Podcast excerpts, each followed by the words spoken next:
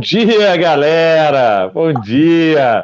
O Joca quase pegou uma guitarra ali para tocar um, um blink, né, Joca? Um, um rock and roll aí para a gente começar amanhã animada. Aí, né? Hoje trouxe, trouxe um, um, cara que, que eu tenho muita admiração e há muito tempo, desde a época de, de local web, né? Quando a gente se conheceu, que, que eu acompanho o Joca aí de perto e é um, é um grande especialista. Né? Vai contar um pouquinho da, da carreira dele, que é uma carreira super legal, né, meteórica, e, e, fez parte de projetos muito vencedores, né, por onde você passou, né, Joca? Então, tenho muita admiração. E o pessoal que está aí, gente, ó, pessoal do LinkedIn, manda um abraço aí, manda de onde vocês estão falando. Sempre tem umas cidades legais, viu, Joca? Tem pessoal de, de Araguari, que é a minha terra natal, que está sempre presente aqui no, nas nossas lives. Harry Guerre, em inglês, para quem fala inglês, é Harry Guerre. É o João Vitor Sírio, ó, meu primo, tá sempre aí também, menino novo, querendo aprender muito, viu, João? Tá aprendendo Boa. programação agora. Botei ele para fazer fazer programação, porque é o futuro, né? Falei, ó, você quer uma profissão do futuro, não tem coisa que tá pagando melhor do que programador, viu? Né? E pessoal lá de Fortaleza, Uberlândia, Santa Maria, Belo Horizonte, Belo Horizonte, que minha terra, Jundiaí, São José dos Campos, Vitória, Recife, Santa Branca, Governador Valadares. Geralmente aparece gente também da, da África, né? Tem gente que não está falando, não está entendendo. I don't understand what you're talking about. Cara gringo, ele está na live errada. Ele, aqui não é inglês, amigo. Nós somos do Brasil aqui, ó. Tem uma pessoa que nasceu em Araguari, São Paulo. Belo Horizonte, São Paulo e tal. Então, beleza, vamos começar, né, mais uma, mais uma live com, com conteúdo rico, conteúdo para inspirar pessoas que estão precisando se reinventar.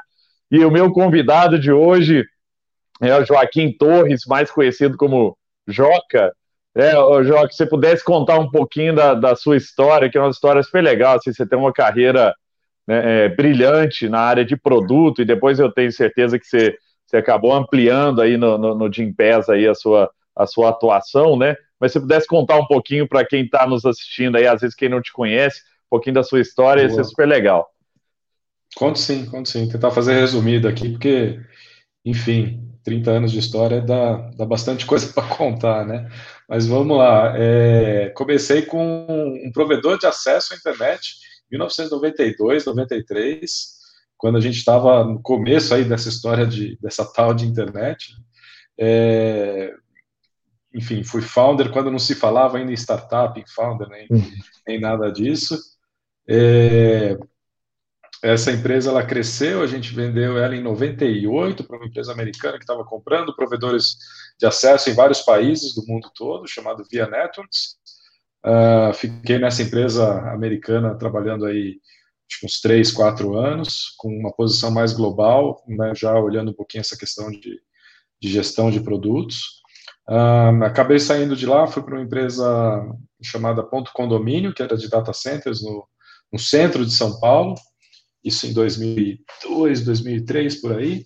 E aí, em 2005, um colega meu do ITA, o Gilberto Maltner, ele uhum. me convidou para me juntar ali à Local Web, que ele estava é, enfim, a empresa está razoavelmente no começo, né, fundada em 98, 2005, tinha uns 5, 6 anos ali, e, mas a preocupação que o, que o Giba tinha na época era, puxa vida, né, estou só aqui com hospedagem de sites, tem esse monte de hospedeiro gratuito aparecendo por aqui, daqui a pouco, de repente, mora para outra, não tem mais nada, né, eu preciso diversificar esse portfólio de, de produtos aqui, então entrei lá no, na Local Web com essa, com essa missão de ajudar na diversificação de, do portfólio de produtos, fiquei 11 anos lá, diversificamos das mais variadas maneiras, desde desenvolvimento próprio, fizemos várias parcerias, fizemos aquisições de empresas também, né? Foi um negócio bem bacana. É, e aí, quando eu saí de lá em 2016, em torno de menos de 60% da receita da empresa era de hospedagem de sites.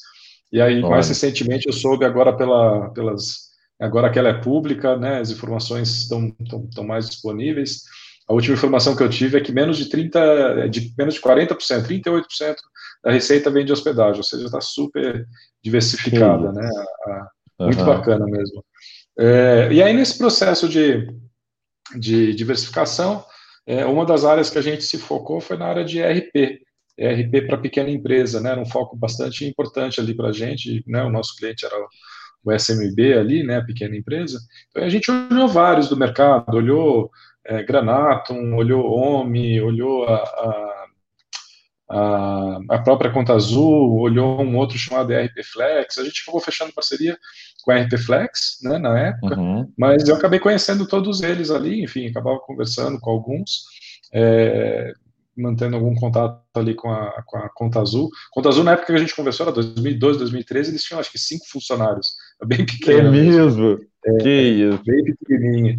E aí, quando foi em 2016, aí o Vini, né, um dos founders ali, veio é. falar comigo e falou, ó, oh, putz, a gente já está aqui com uh, é, 200 funcionários, o time de desenvolvimento de produto aqui, tecnologia, engenharia, já está com 60 pessoas, você não conhece alguém tal para ajudar aqui a, a liderar o time?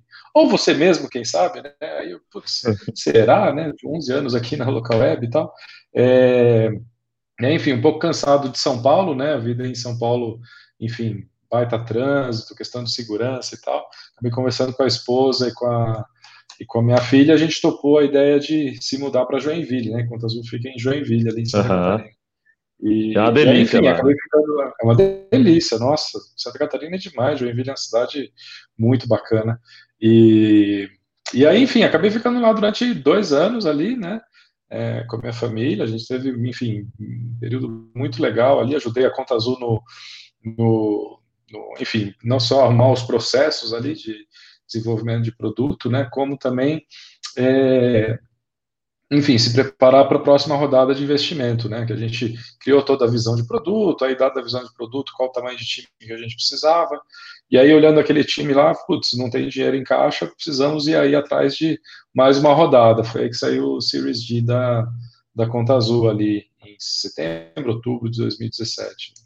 Aí a gente cresceu o time, chegou a 120, 130 pessoas ali na, na Conta Azul, mas aí por questões pessoais a gente teve que voltar para São Paulo. E naquela época o remoto ainda era, né, essa coisa de trabalhar remoto ainda era mais lenda do que qualquer coisa, né?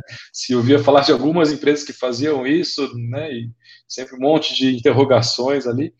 Então, eu acabei tomando decisão ali, conversei com o Vini, acabei me desligando, né, porque não ia dar para gerenciar um time de 120, 130 pessoas, estando eu em São Paulo e o time inteiro em Joinville, né.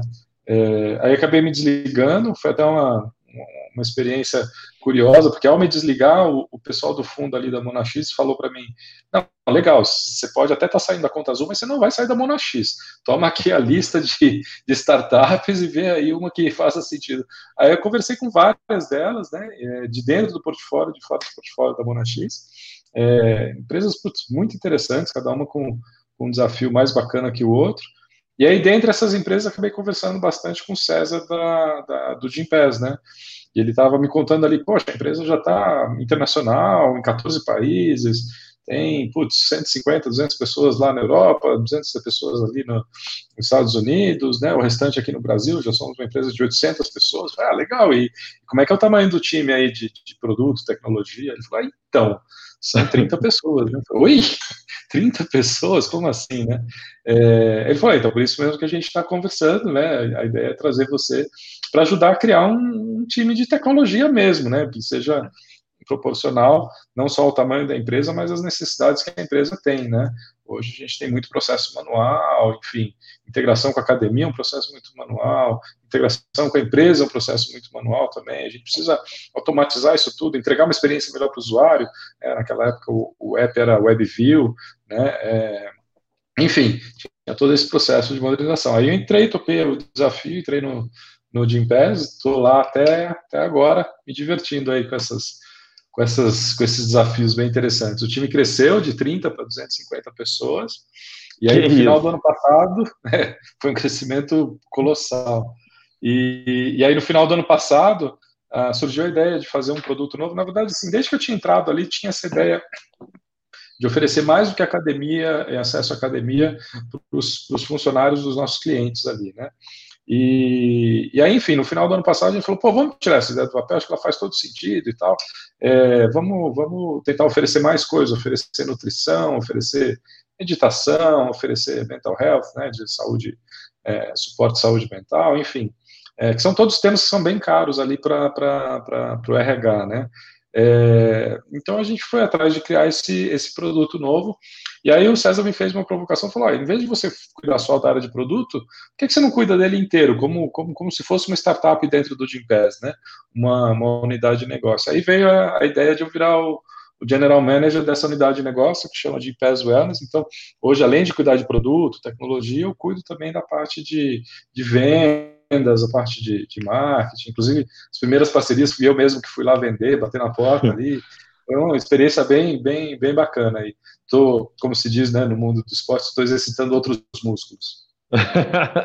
Não, muito bom, Joca. Essa história é incrível mesmo. Eu acompanho ela desde a época a gente se conheceu na Local Web lá.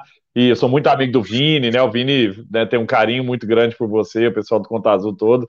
Então, muito legal também é, é, ver a sua, sua ascensão, né? E o que eu queria é, começar, né? Vamos começar do princípio, que você trouxesse aí dentro da sua bagagem algum, algumas dicas para as pessoas que estão querendo, naquele momento inicial, criar o seu produto, né?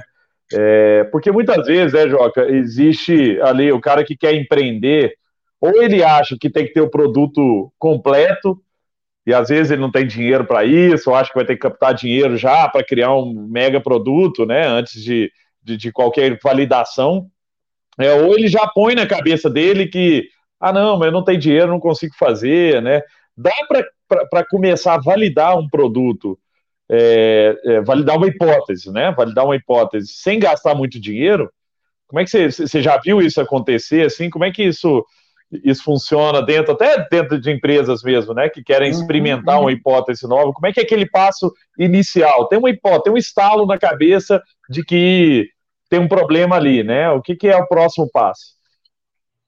Boa. É, eu acho que assim a melhor coisa é você conseguir testar, botar o teu produto o mais rápido possível na frente de usuários, né? Porque enquanto você não colocar o teu produto na frente dos usuários, é tudo hipótese, né? Tudo eu acho que, eu acho que, eu acredito que, mas é tudo, né? Tá na base da, da, da, da, da hipótese ali, não é nada real mesmo. É só quando você coloca o produto ali na frente do teu, do teu usuário, né? Com, com, com ele estando no contexto dele, né? Na, na, na, no ambiente dele, né? Esse é o único momento da, da verdade mesmo, né?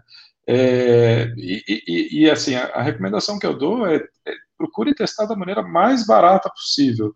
Uh, até para usar como exemplo, né, eu acho que o Gympass Wellness foi um, um, um, uma, uma, oportunidade bem grande que a gente teve de, de fazer essa, essa experimentação. Né? A gente uhum. tinha essa ideia de, de, fazer parceria com alguns apps e colocar os apps dentro do, do, da plataforma ali e oferecer né, para os usuários como, como um benefício adicional. Né? E, e, tinha duas hipóteses ali que a gente precisava comprovar, duas hipóteses bem importantes para o modelo funcionar. Uma delas é, da mesma forma que na academia, a academia está acostumada a receber uma mensalidade, e a gente né, desrompeu de uma certa forma né, o mercado e paga a academia pelo dia de uso, né, cada dia que o nosso usuário vai lá e utiliza, a gente queria aplicar o mesmo modelo econômico mesmo modelo de negócio para os apps. Os uhum. apps também têm assinatura, né? Todos eles são baseados em assinatura. A gente falou, poxa, será que eles estão dispostos a entrar numa parceria com a gente, a gente pagar eles por cada dia de uso? O nosso usuário vai lá, não vai usar o app todo dia, vai usar alguns dias, uhum. a gente paga somente por aqueles dias de uso. Né? Então, essa era a primeira hipótese que a gente queria comprovar. Porque é, e, é, essa hipótese já é um modelo de negócio diferente para o cara de trás, né? É um modelo que ele não está acostumado, ali, né, pelo menos. Né? Ele não está acostumado. É. Então, esse era um risco grande que a gente tinha. Poxa, será que eles vão né, topar? E aí, o segundo risco grande que a gente tinha é, poxa, a ideia fazia sentido. Quando a gente conversava com o usuário e conversava com o RH, também fazia sentido. Mas será que ele está disposto a pagar um pouco a mais por isso? Né? É, então, aí estão os dois riscos. E como é que a gente testou cada um desses dois riscos? Primeiro, vamos olhar nos parceiros, né? Vamos conversar com parceiros. Então, e aí foi que eu comentei que eu, eu mesmo fui lá e fui, fui bater na porta deles e fui vender. Fui lá cold call mesmo, LinkedIn, conectar. é, putz, tem uma proposta de parceria muito bacana, vamos conversar e tal. E aí foi marcando né, os calls, fui conversando com os parceiros. De oito né, que eu tinha inicialmente, eu consegui seis com bastante interesse, mas dois não podiam agora, então quatro acabaram fechando. O que, que eu fiz? É pitch de venda mesmo, construir um deck, né, não construir software nenhum, construir um deck, construir um PPT, falando, ó, o produto vai ser isso aqui, é, e a proposta econômica é essa aqui, faz sentido? Você quer testar com a gente? A gente ainda não sabe se vai dar certo, você quer testar com a gente? A gente foi lá, apresentou para eles, alguns falaram, ah, não, não sei se é o meu momento, mas aí teve quatro lá que toparam, beleza, temos quatro aqui, é, dois com, com workout, um com nutrição e um com meditação, falando, bom, beleza, já temos aqui uma, uma proposta. Agora vamos para o segundo passo, vamos testar os usuários ali, né? Como é que a uhum. gente faz isso? A gente construiu um formulário, formulário bem simples, né? Com, enfim, com uma imagem bem feita e tal, mas era um formulário que pedia nome, e-mail, empresa, dá o ok, vai para uma segunda página, que era um, um paywall do PayPal, né? Pedindo dados uhum. de cartão de crédito já, porque a gente queria testar o, a vontade de comprar, a vontade de assinar, né? É, e subimos isso no ar. Aí o, o, próximo passo era falar com cinco empresas no Brasil, cinco empresas nos Estados Unidos, cada um ali com dois, três mil funcionários, a dar um total aí de uns mais ou menos uns 15 a 20 mil funcionários para a gente testar, né? É, só que aí veio a Covid e mudou completamente a história. É. Mas voltando à questão de testar, é, a gente procurou testar da maneira mais simples possível. A gente nem tinha um produto para entregar que a gente tinha, assim, depois que a pessoa assinava, ela recebia um e-mail com os links de ativação que ela clicava para ativar o, a conta dela em cada um dos apps. Assim, um gasto de desenvolvimento mínimo, mínimo possível, só para a gente poder realmente testar e validar a ideia. Cara, genial isso, Joca. Foi muito legal esse exemplo, né? Porque as pessoas tendem a achar que, né, numa empresa grande, né, do porto do, do Jim Pass, capitalizada e tal, que, né, não, o cara já vai fazer aquela mega tecnologia, né? E o que você está desconstruindo aí, como sua experiência de, de, produto, isso que é legal, viu, gente, para quem está nos ouvindo aí, o Joca não é um, é um, cara que tem uma bagagem muito grande de produto. Então, tudo que ele está fazendo aí é a metodologia, né, Joca? Assim, é, é. é, é testar o quanto antes, validar e, e, e, até na parte de ideia, né? Assim, as pessoas tendem a querer guardar muito a sua ideia né, a não, a não é, expor a sua ideia, né, falar e tal, é, com medo de alguém copiar e tudo mais. Você, você trouxe o quê? Pô, eu fiz um deck e liguei, assim, você estava na fase de, de ideia ali, de hipótese, né? Mas tirou essa uhum. ideia, porque possivelmente nessas conversas, com, sei lá, né, os oito parceiros ali, dessa conversa você já saiu com insights também diferentes da hipótese que você tinha, né? Ou assim, ou não, nós vamos ter que mexer nisso aqui, pô, isso aí eu não tinha pensado, né? Com o usuário também, né? É, de, de, dessa primeira, aquele primeiro formulário ali, com certeza já saem insights que vão te ajudar. Aí sim, na concepção de um, de um primeiro MVP, né?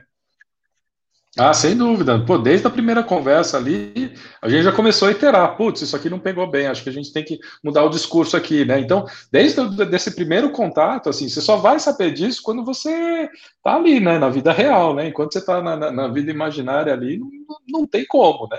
Você tem que ir lá para a vida real e aí ouvir feedback. Ouvir feedback, você vai adotando. Cada, cada é, conversa que eu tinha, tinha uma versão nova do meu deck que eu apresentava com pequenos. Putz, essa parte aqui do discurso acho que não faz muito sentido, eu vou tirar. Não, isso aqui acho que é uma coisa que eu acabei fazendo né, só voice-over, acho que eu preciso botar uma imagem aqui para tangibilizar melhor. Enfim, assim você vai construindo. É a mesma coisa do lado do, do, do, do usuário, né? Acho que essa interação é o que vai fazer você aprimorar o teu produto. Enquanto isso, você você pode estar seguindo um caminho completamente errado, né? Completamente é. errado, sem, sem, a mínima a mínima conexão com a realidade, né? Ô, Joca, e como é que você faz? Por exemplo, eu, fiz algumas lives aqui com grandes investidores, né? Por exemplo, o Manuel Lemos da Redpoint, o, né, o Pedro Sorren da OneVC e tal. E todos esses caras, né? Eles falam que uma das coisas que ele olha, eles olham para as empresas, olham quem são as pessoas que estão lá, né? Os empreendedores, o time e tal. Isso é uma das coisas que, que faz ele investir. Mas uma outra coisa é mercado tamanho de mercado. Qual que é o mercado que, que esse cara está atuando? Qual que é o tamanho? Né? O Jim Pez entra num mercado que é, que é bem-estar, né? que é um mercado gigantesco, um mercado de bilhões, às vezes trilhões. Né? É, mas como é que você faz para, dentro né, do, do, do, seu produto especificamente, como é que você delimita qual que é o tamanho verdadeiro do, do, do seu mercado? Né? Ou, ou esse é, é, mais uma hipótese, assim, ah, o mercado é esse, é, é sei lá, mercado de bilhões e vamos abaixo. Porque é, um dia eu, eu conversando né, né, com o Matheus, que fundou a Tribe. A Tribe é uma empresa, uma escola né, de, de computação que você não precisa pagar né, para fazer. Se você não tiver dinheiro, você faz de graça o curso inteiro, um ano, e paga só depois quando você tiver ganhando mais de 3.500 reais no, no, trabalhando, aí você começa a pagar eles uhum. e tal. Eles são super capitalizados, já estão, já já captaram uhum. duas rodadas bem, bem grandes e tal, é uma empresa super legal. Uhum. E ele estava falando sobre isso, ele estava falando que, que o, o, o, o, modelo deles é um modelo é, interessante, assim, para esse, para esse, né, para as hipóteses que eles queriam lá testar e validar na, na, naquele momento, eles começaram de um jeito é, até muito básico, assim, porque ele pensava assim, na hipótese de mercado, né? Ele pensava assim, cara, o mercado de educação é um mercado de não sei quantos bilhões. Mas não é esse o mercado inteiro que ele está. Ah, não, mas eu tenho que falar de uhum. educação para computação, tá? É esse mercado. Mas dentro do mercado de, de, de educação para computação tem um nicho ali que é onde eles vão pegar, né? Como é que você faz esse estudo do que que é? Porque senão você fica é, o que as pessoas fazem, né, muito comumente, viu, Joque, é falar assim, pô, é um mercado de bilhões, sei lá, o mercado de saúde, é um mercado de um, um trilhão de dólares, e eu preciso só de 1% desse mercado. Só que não é essa a lógica, né? Como é que você chega do, do, do mercado grande para o mercado onde você quer a, atingir? É, o, o que você precisa fazer é precisa entender o, o mercado que é realmente endereçável, né? Ou seja, entender quantas pessoas estão com aquela potencial dor que você está se propondo a, a, a, responder. Não tem muito como, como, como você pegar um mercado, por exemplo, de saúde de 3 trilhões e achar que você vai conseguir conquistar ele, né, 1% dele. Um, 3 trilhões, putz, vai desde tudo, desde o hospital, passa por remédio, passa por... É, tem várias subsegmentos, é. submercados ali. Então, você tem que entender né, a fundo o, o, o teu mercado. No caso do, do, do Jim Pass, especificamente do Wellness, qual foi uma das teses que nos motivou a, a, ir atrás. Né? A gente tem uma base aí que dá mais de 10 milhões de, de funcionários, né, que são funcionários dos nossos clientes. Mas uhum. em torno de 10 a 20% né, dessa base é, é, é, nossa assinante, ou seja, são pessoas que têm interesse em ir academias e estúdios. E aí o que, que a gente pensou? Puxa vida, é, por que, que a gente não consegue uma, uma, uma taxa de adesão maior, né? É, e aí, analisando, entendendo um pouco melhor, muitas dessas pessoas, elas resolvem as necessidades de atividade física sem ir para uma academia e estúdio, né? E algumas delas não estão no ponto de fazer atividade física, elas estão preocupadas com outras coisas, né, com outras questões de bem-estar. Então, foi daí que surgiu a ideia do, do, do wellness, né, de ser uma plataforma de bem-estar que vai muito além da academia estúdio. Tem app de workout para aquela pessoa que não quer ir na academia, mas quer algum, alguma guia, né, alguma maneira de fazer workout, seja em casa, seja no parque, enfim, o que for. E tem apps de outras coisas para as pessoas que querem fazer outras coisas, né. Então, é, o, o, tamanho do nosso mercado endereçável é, de novo, é a nossa base de, de usuários, né? Não são uhum. todas as pessoas do mundo, apesar de que todas as pessoas podem ter interesse né, em, em bem-estar, mas é, a gente está focado ali na nossa base, que já é nosso cliente hoje e que não entrou em, em academia e estúdio. Então, essa é uma maneira de você pensar o teu, teu mercado endereçável, né? Tem que ser bastante realista, né? É, então, não, muito legal, porque isso aí que você trouxe, outro dia eu vi um, um artigo falando que, que as empresas ela têm que gastar 70% da energia dela com Transform the Core, que é como é que eu pego o meu uhum. core e, e, e, trago mais eficiência para o meu core. Né? Então é muito redução de custo ou melhorias incrementais do produto tudo mais. E aí 20% do seu tempo você deveria estar gastando com Grow the Core, que é isso que você está falando. Né? Tipo assim, o que é meu core? como é que eu amplio meu core, mas dentro de uma, né, né de, um, de, de, coisas que tem, que tem, que estão é, perto, né? Tinha um professor, quando eu estudei no MIT lá, o Joca, tinha um professor nosso que falava que imagina que a gente vive numa floresta, né? E aí a gente é um uhum. macaquinho e cada árvore é um, é um mercado.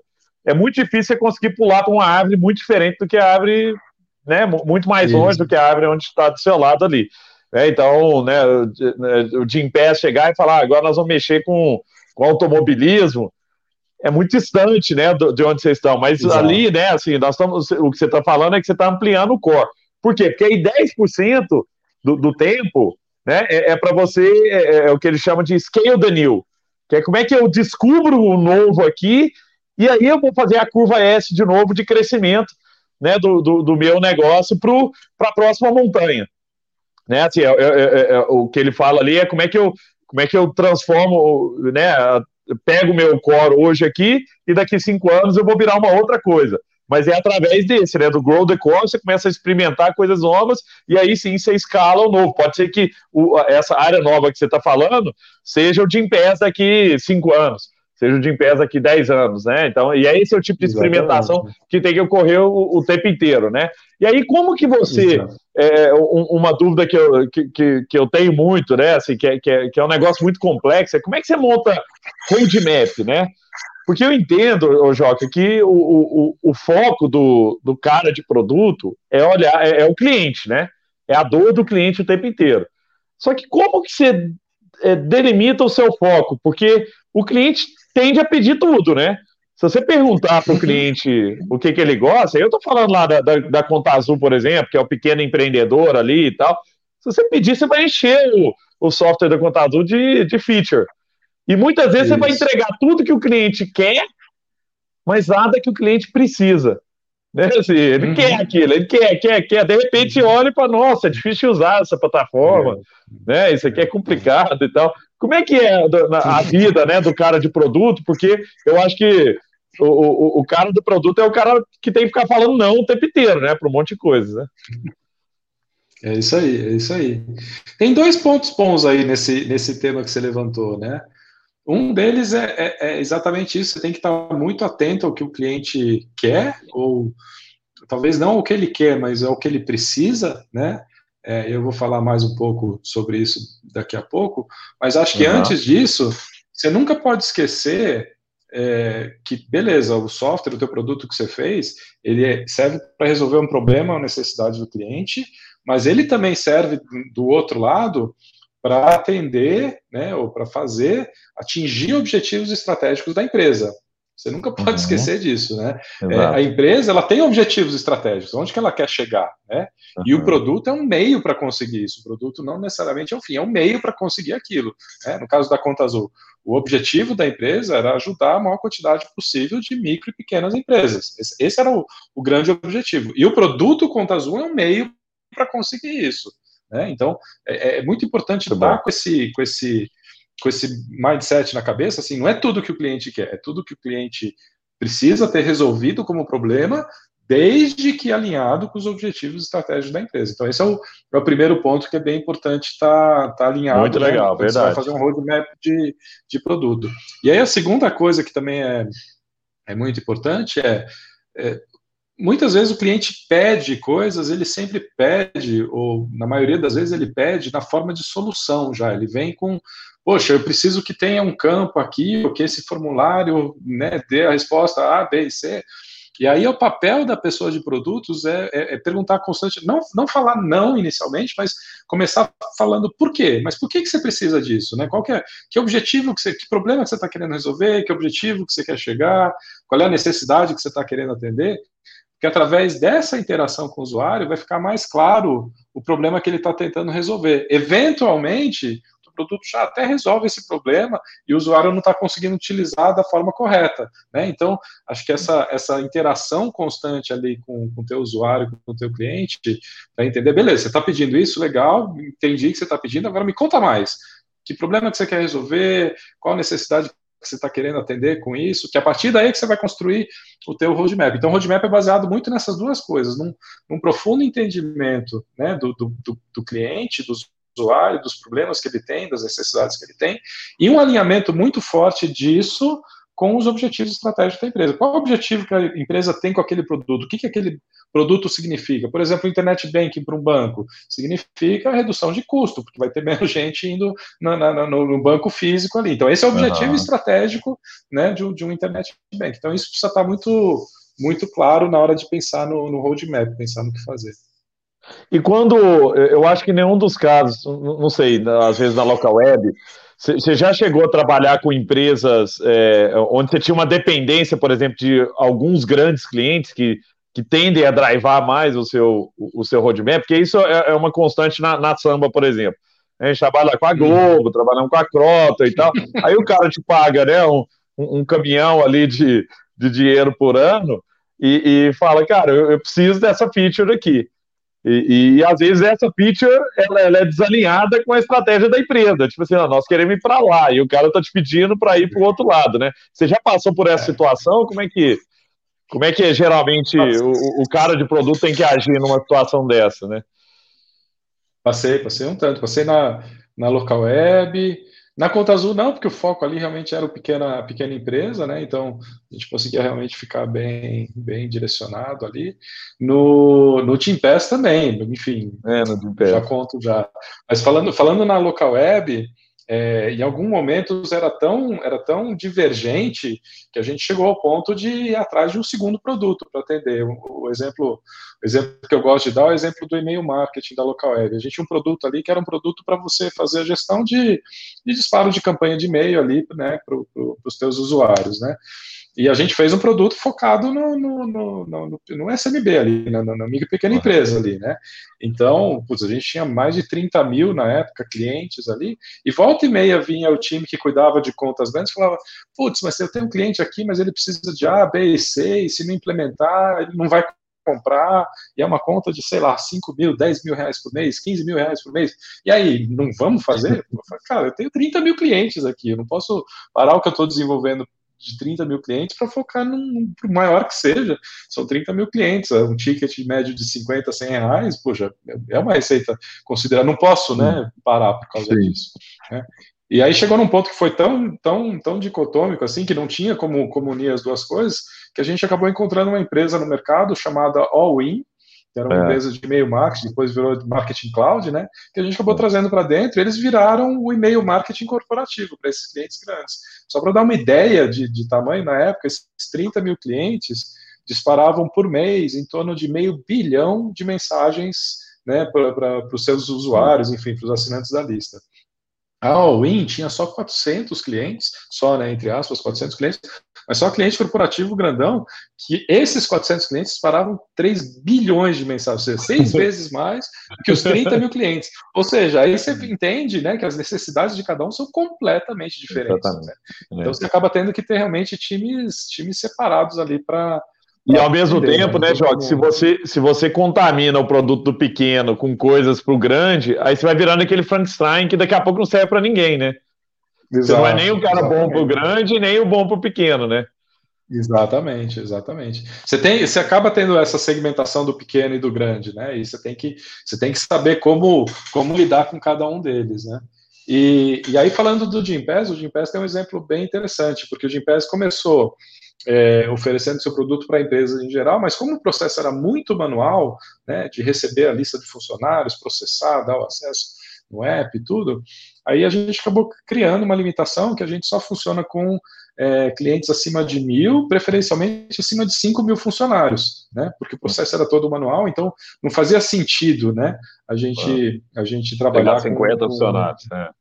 Exatamente. Que o esforço é, era parecido de 50 ou de mil. O esforço era parecido, né? E, né é, enfim, aí a gente se focou nesses clientes grandes, né? E tem se focado desde então, só que esses clientes grandes, eles voltam e meia vêm com, com pedidos malucos, né?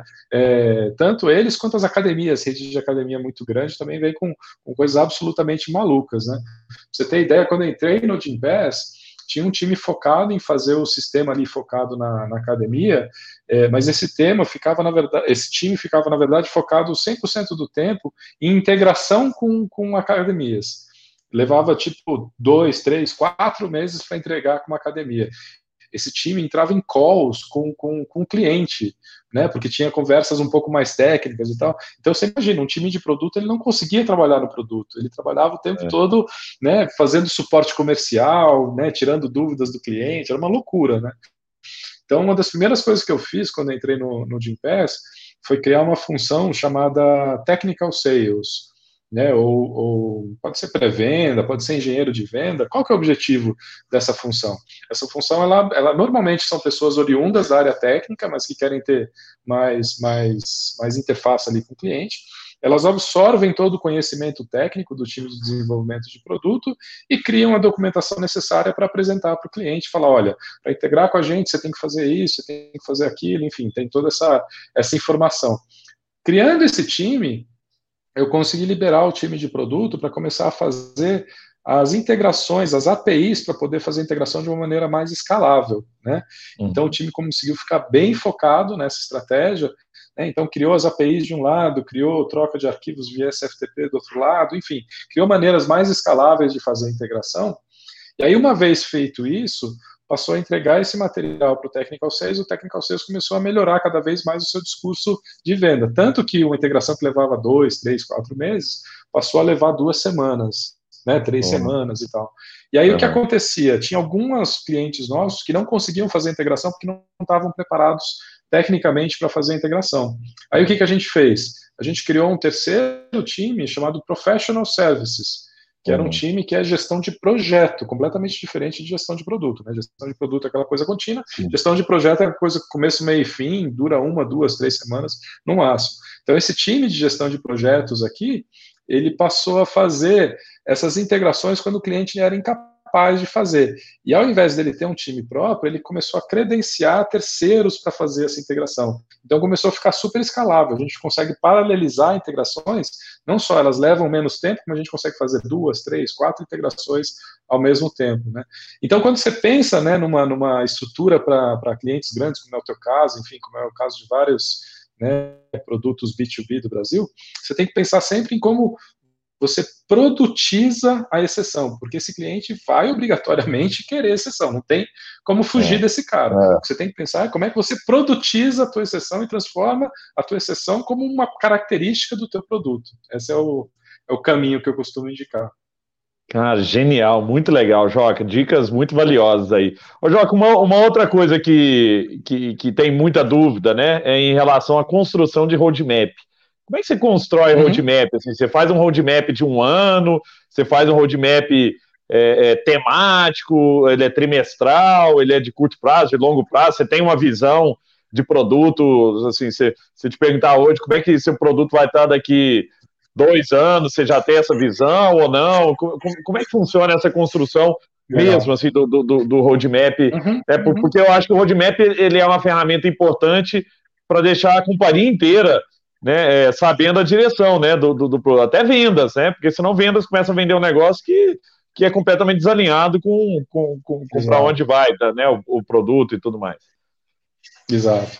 É, o, o primeiro passo para você ter um, um, um, bom roadmap é você ter uma boa visão de produto, né? E a visão de produto não necessariamente precisa ser um, algo completo no detalhe tudo que o produto vai entregar, mas onde que você quer chegar com aquele produto, né? Para dar uma ideia, qual é a visão de produto que a gente tem no, no Gimpass? A gente se enxerga né, como sendo um marketplace de três pontas, onde tem do lado do supply as academias e do lado da demanda o RH das empresas né, e os seus funcionários. Então, é um marketplace de três pontas. Com essa visão de produto, né, a gente sabe que valor que a gente entrega para cada um dos elementos e que, que a gente recebe em troca né, de cada um desses atores do, uhum. da visão do marketplace, a gente consegue ter um pouco mais de clareza, poxa, o que, que a gente precisa entregar mais para cada um deles para né, é, é, fazer com que eles percebam cada vez mais valor, ou tirem cada vez mais valor dessa relação com a gente e com os outros membros do, do marketplace. Né? Então, o primeiro passo para você definir o teu roadmap é você ter bastante clareza da tua visão de produto. Se você não tiver muita clareza da tua visão de produto, a chance do teu roadmap ficar mudando de direção toda hora é muito grande, né? É, quando você tem essa visão de, de, de produto bastante alinhada, né, com o C-Level, né, com a liderança da empresa, com os founders e com, com, com o board, fica muito mais fácil né, de você começar a falar em termos de, de roadmap.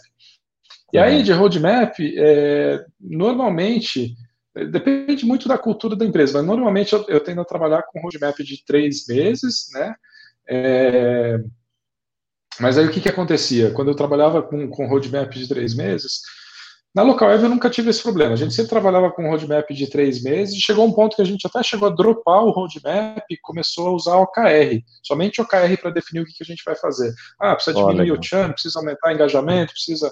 E por que que isso acontecia na, na local web? Porque os produtos lá já eram produtos mais maduros, né? Hospedagem de sites, e-mail, e-mail marketing. Não tem muito mais o que você colocar ali. É um produto que já tem um, né, uma maturidade né, de, de, de, de, funcionalidade que você não precisa ir muito além do que aquilo, né? Diferentemente do que, do que a Conta Azul, por exemplo. A Conta Azul é um ERP que tinha muita funcionalidade ainda por fazer. Tinha putz, uhum. ponto de venda, tinha gestão de estoque, tinha abertura das APIs, tinha possibilidade de cobrança para os clientes. Então, ainda tinha muita coisa clara que a gente tinha que fazer. Do lado do contador, então, nem se fala, muita, muita coisa para fazer. Então, uhum. O que, que, a gente fazia na Conta Azul? Na Conta Azul a gente rodava com OKR né, trimestral, mais um roadmap trimestral. Só que aí o que acontecia? E foi aí que eu criei esse, esse conceito, que o pessoal até me olha meio torto quando, quando eu falo dele, que é o conceito do roadmap de 12 meses. Né? É, a gente apresentava o roadmap de três meses, e aí sempre quando apresentava o roadmap de três meses né, para a liderança da empresa, sempre vinha a pergunta, mas e isso? E aquilo? E aquilo outro? Onde que está que não está aí? Né? Quando que vai fazer? Então, o que, que a gente passou a fazer? A gente criou o que a gente chamou de Rolling Roadmap de 12 meses. Um roadmap que a cada 12 meses, que a cada 3 meses ele é atualizado com 12 meses para frente. Ah, e o que, que a gente fazia? A gente apresentava muito detalhe dos próximos três meses e apresentava, um cheiro do que viria depois, né, até uma ordem ali. E qual que era o objetivo? O objetivo não era ver pô, aquela coisa que está lá no, no, no, quarto trimestre, deveria ser no terceiro trimestre, ou deveria ir para o primeiro trimestre de 2021. A, a, a pergunta não é essa, a pergunta é, olhando o que a gente vai fazer aqui nesse próximo trimestre, tem alguma coisa que deveria estar tá aqui? Então, isso dava uma segurança para as pessoas de que a gente estava com uma visão um pouco mais de médio prazo, né? E isso criava um pouco de, de tranquilidade. Não era para escrever em pedra o que viria né, do, do, do Q2 em diante, mas era para dar uma visibilidade para as pessoas, que as pessoas se sentem mais, ah, está ali, estou vendo que está ali. Putz, é, realmente, não é mais importante do que está para fazer nesse trimestre, então deixa lá, depois a gente conversa sobre isso. Então, essa é a maneira que eu costumo trabalhar com, com roadmap. E, e facilita muito para falar não quando você tem um roadmap, né? Sem porque dúvida, você fala não, dúvida. porque eu preciso entregar isso aqui, né? Ou isso. É, vai adiantar isso, tudo bem, mas nós vamos deixar de entregar, porque aí fica mais visual, a né? Vai... A pessoa isso, entende. Exatamente. Então nós vamos abrir mão disso para entregar aquilo, né? Porque isso geralmente. Vai empurrar um pouquinho. Quem, quem, não é, quem, quem não é da área de produto, por exemplo, o cara de vendas, ele quer, na verdade, é tudo, né? Ele quer, tipo assim, isso. algo para ajudar ele a vender. Só que ele não entende que fazendo isso eu estou abrindo mão daquilo, se isso não ficar visual no, no, no roadmap, né? Exatamente, exatamente. Essa é, ajuda bastante nessa visualização. Quando você começa a enxergar, você fala, putz, surgiu essa oportunidade aqui. Bom, beleza, o que a gente faz? A gente tem isso aqui, tudo que a gente planejou. Vamos postergar isso, né? Putz, não, não dá para postergar. Tá, então vamos botar isso mais para frente. O que, que a gente faz? Pô, será que a gente consegue, né, tem dinheiro em caixa para fazer um, um, time a mais aqui que a gente possa. Né, então aí você começa as suas discussões de né? Porque uma pergunta que às vezes eu sempre recebo, mas por que, que os times né, têm que crescer tanto? Né? Tem que crescer tanto porque a gente tem muita oportunidade para desenvolver. Então, uma maneira até de você dizer qual o tamanho de time que você precisa é você mapeando essas oportunidades todas que você tem na frente, e aí vai muito da, da, da sede da empresa de explorar uma grande quantidade de oportunidades ao mesmo tempo. Né? Você uhum. quer explorar mais oportunidades? Não tem jeito, ó, você tem um produto aqui, que é o produto que está gerando o teu caixa, se você quer mais, você tem que trazer mais time. Não, que, putz, uhum. tem uma oportunidade incrível ali de fazer XPTO. Vamos, vamos, só que com esse time não dá, a gente tem que ter mais, mais um time para olhar isso. Então, essa é maneira que você tem para custear um, um, novo desenvolvimento. Ô, Joga, vocês trabalham por squad, são?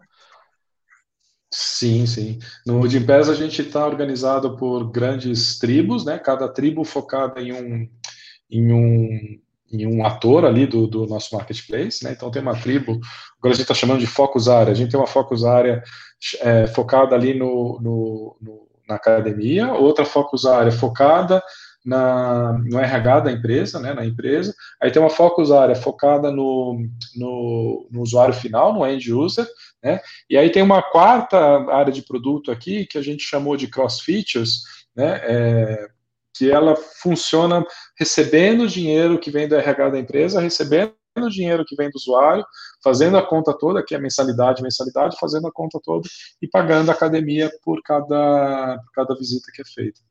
Então, são quatro ah, grandes é. áreas de produto. Dentro dessas áreas de produto, tem squads, né?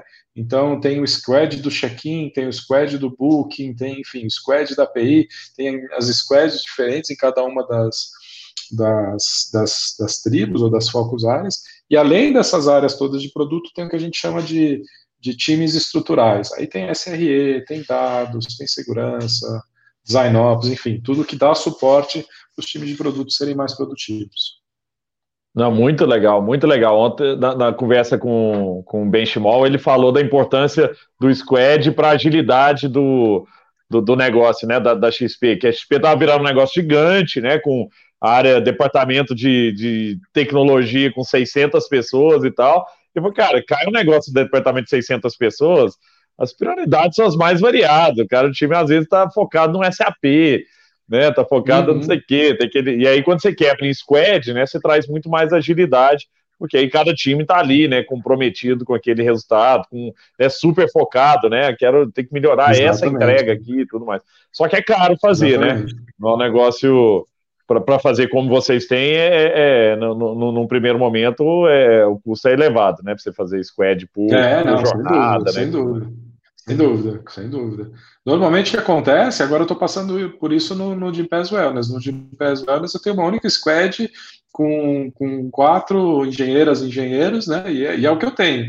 E esse aí olha para o usuário, esse aí olha para a informação que entregar para o RH e olha também para os parceiros, para os apps. Ele tem que, ele se divide ali, não tem? É, é, é, o que eu tenho dentro da minha, da minha estrutura. Uhum. A gente tem que se virar Legal. com o que tem é. mesmo. E aí depois, à medida que, que você vai crescendo, vai crescendo Ótimo. Ô, ô, ô, Joca, você trabalhou em, acho que né, todas as empresas que você passou ali são empresas de rápido crescimento, né? A Local Web lá atrás, né, naquele momento que ninguém ainda, né, começou o negócio uhum. de internet também e tal. Eu lembro, né, de ver outdoor em São Paulo, assim, Local Web, né, grandão, Verdade. que era né, o início de tudo, e uma empresa que cresceu, fez IPO e tal e, e Contazul, uma empresa também de rápido crescimento, você falou, né? Entrou o time menor, agora o time bem grande, de Impesa a mesma coisa, né? uhum. né? É, existe uma lógica agora por trás dessa empresa de, de, de, rápido crescimento, que é o growth hacking, que é hackear uhum. esse crescimento e tal. Como é que é isso para materializar para as pessoas que não sabem o que, que é o, o, growth hacking, né? Como é que é isso no, no dia a dia de uma empresa né, de, de rápido crescimento? Como é que é, é, é, é uhum. essa cultura? É mais um mindset, né?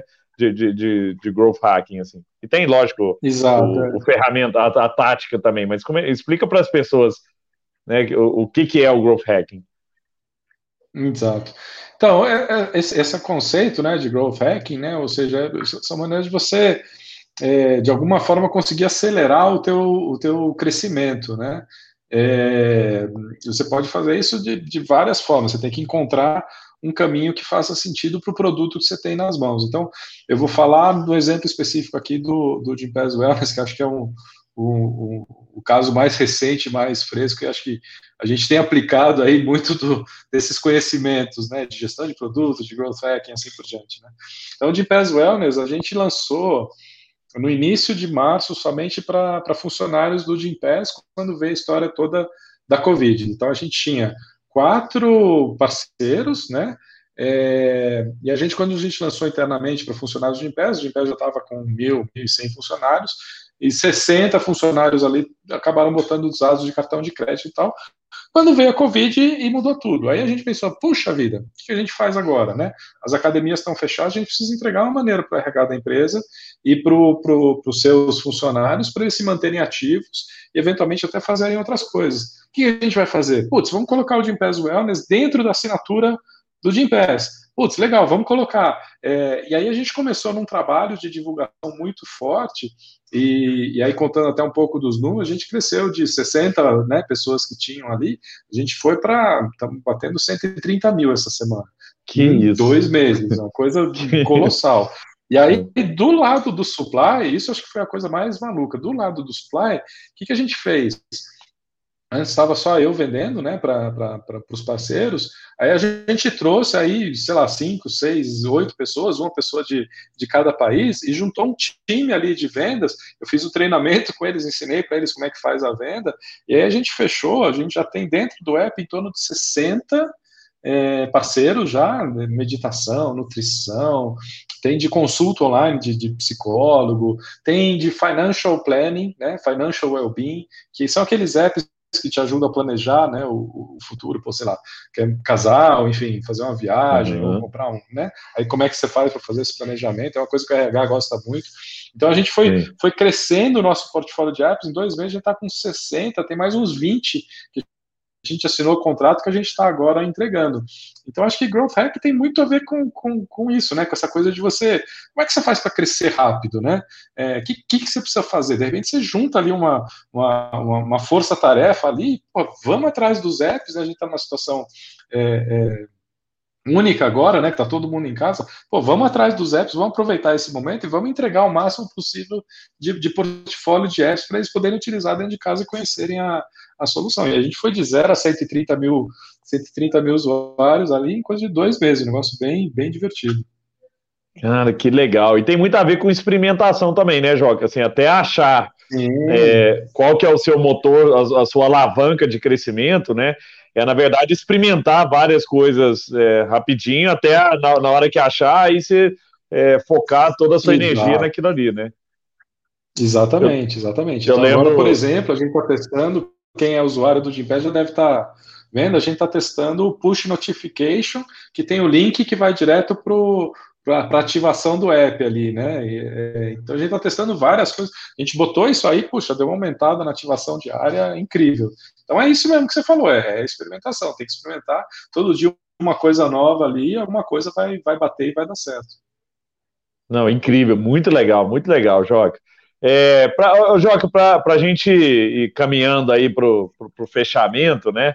O, uhum. Uma dificuldade que existe, você por um acaso, sempre trabalhou com, com produtos digitais, mas quando o cara vem de um mundo de, de produto físico ou de experiência física, e aí falando de e-commerce, né, ou né, o cara que né, o cara que tem um restaurante está tendo que, que se reinventar, né, é, existe uma dificuldade grande de criar uma boa experiência digital, né, porque a tendência é, quando, quando o cara vai para o digital é que é, eu sempre falo do caso da reserva, lá, eu sou embaixador da, da, da, reserva, né? E a reserva, pô, a loja da reserva tem sofá, chega lá, o cara te serve uma cerveja, o cara te chama pelo nome, já sabe mais ou menos o que, que você gosta. Que, então. Quando você vai para o online da reserva, é legal, mas é uma página, né? No final das contas, é uma página com uma foto do produto e o preço. E eu compro aqui. Né? É, mas é, entendo que a, que a experiência no online ela sai daquela experiência só da compra e ela é muito mais ampla, né? Ela, os, os touch points ali, os, os, os, pontos de contato são vários, né? Às vezes é um anúncio, Exato. às vezes é a compra em si, ah, não, pede muito dado no meu cartão, ou o cadastro é muito grande e tal, mas essa área até eh, as empresas já melhoraram muito, mas às vezes a experiência vai até no depois também. Né? Outro dia eu comprei um produto no, no Mercado Livre lá, o produto veio de, de Porto Alegre, era de Porto Alegre, demorou 10 dias para chegar aqui. Falei, bicho, vem a cavalo, porque não é possível que um produto demore 10 dias para chegar de Porto Alegre a Belo Horizonte. Né? Mas isso é experiência, né? Tudo isso é experiência. Como é que você acha? Né? O que, que você traz aí de, de, de insight que pode melhorar para as pessoas que estão pensando em criar uma experiência boa no online e às vezes pessoas que estão vindo de um outro mundo, né? De um mundo de produto, de um mundo né, de, né, do, do próprio restaurante mesmo, que tem que criar uma experiência online, mas está passando às vezes por um iFood, por um rap e tal. Como criar uma boa experiência online, né, uma, ou uma experiência digital é, vindo de outros mundos, né?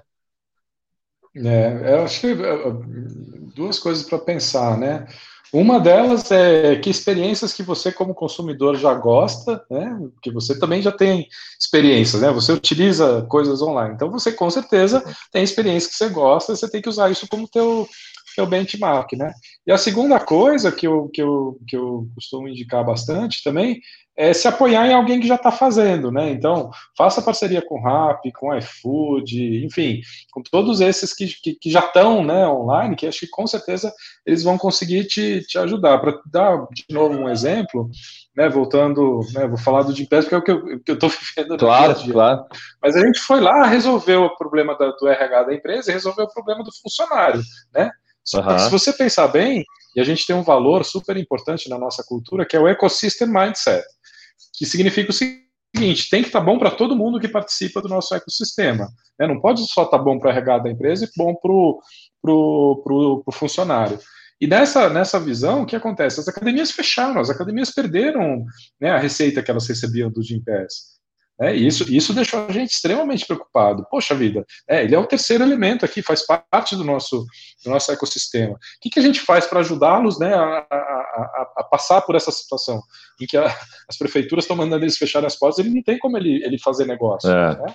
É, e aí a gente criou um produto também, foi putz, impressionante que a gente foi capaz de fazer. A gente criou um produto chamado Live Classes, que é uma plataforma em cima da que a gente tinha, uma plataforma para agendamento de aula online. Ou que seja, legal. as academias passaram a poder fazer aula ao vivo online, né? Então, sei lá, de manhã às nove uma aula de HIIT, às dez uma aula de yoga, às onze uma aula de, de alongamento, assim por diante, né? E aí passou a acontecer coisas super interessantes, do tipo, uma pessoa que está em, em, BH, por exemplo, assistindo uma aula de uma academia de São Paulo, que ela não uhum. queria, não sei se ela estivesse viajando e tal, não, agora uhum. ela pode, frequentemente, né? Então, a gente está, de uma certa forma, ajudando nessa transformação digital. A gente criou, inclusive, até um manual explicando como é que o, o professor tem que se comportar para criar uma aula que seja né, que engaje, né, no, no, no você não está ao vivo, né, com os teus alunos, você está remoto. Como é que você engaja os teus alunos remotamente, né? Então acho que é isso. Que se apoiar no, né, no caso, né, do, do Gimpass, a gente está oferecendo esse apoio para as academias, para as academias poderem fazer a transformação digital, digamos assim, deles, né? É, mas se apoia em quem já já está no digital para pegar a experiência deles.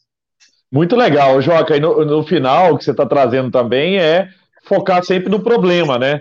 Então, assim, o problema Isso. muda, né? O problema sai do, né, da, da, ali atrás, sei lá, do ano passado, o seu problema era gerar é, demanda para as academias, né? E de repente as academias fecham, o seu problema mudou, né? Então você tem que voltar de novo e, e, refazer, porque às vezes você fica focado na sua solução, né? E tentando encaixar a sua solução para um, um problema que, né? Pode ser momentâneo ou não, mas que ele mudou.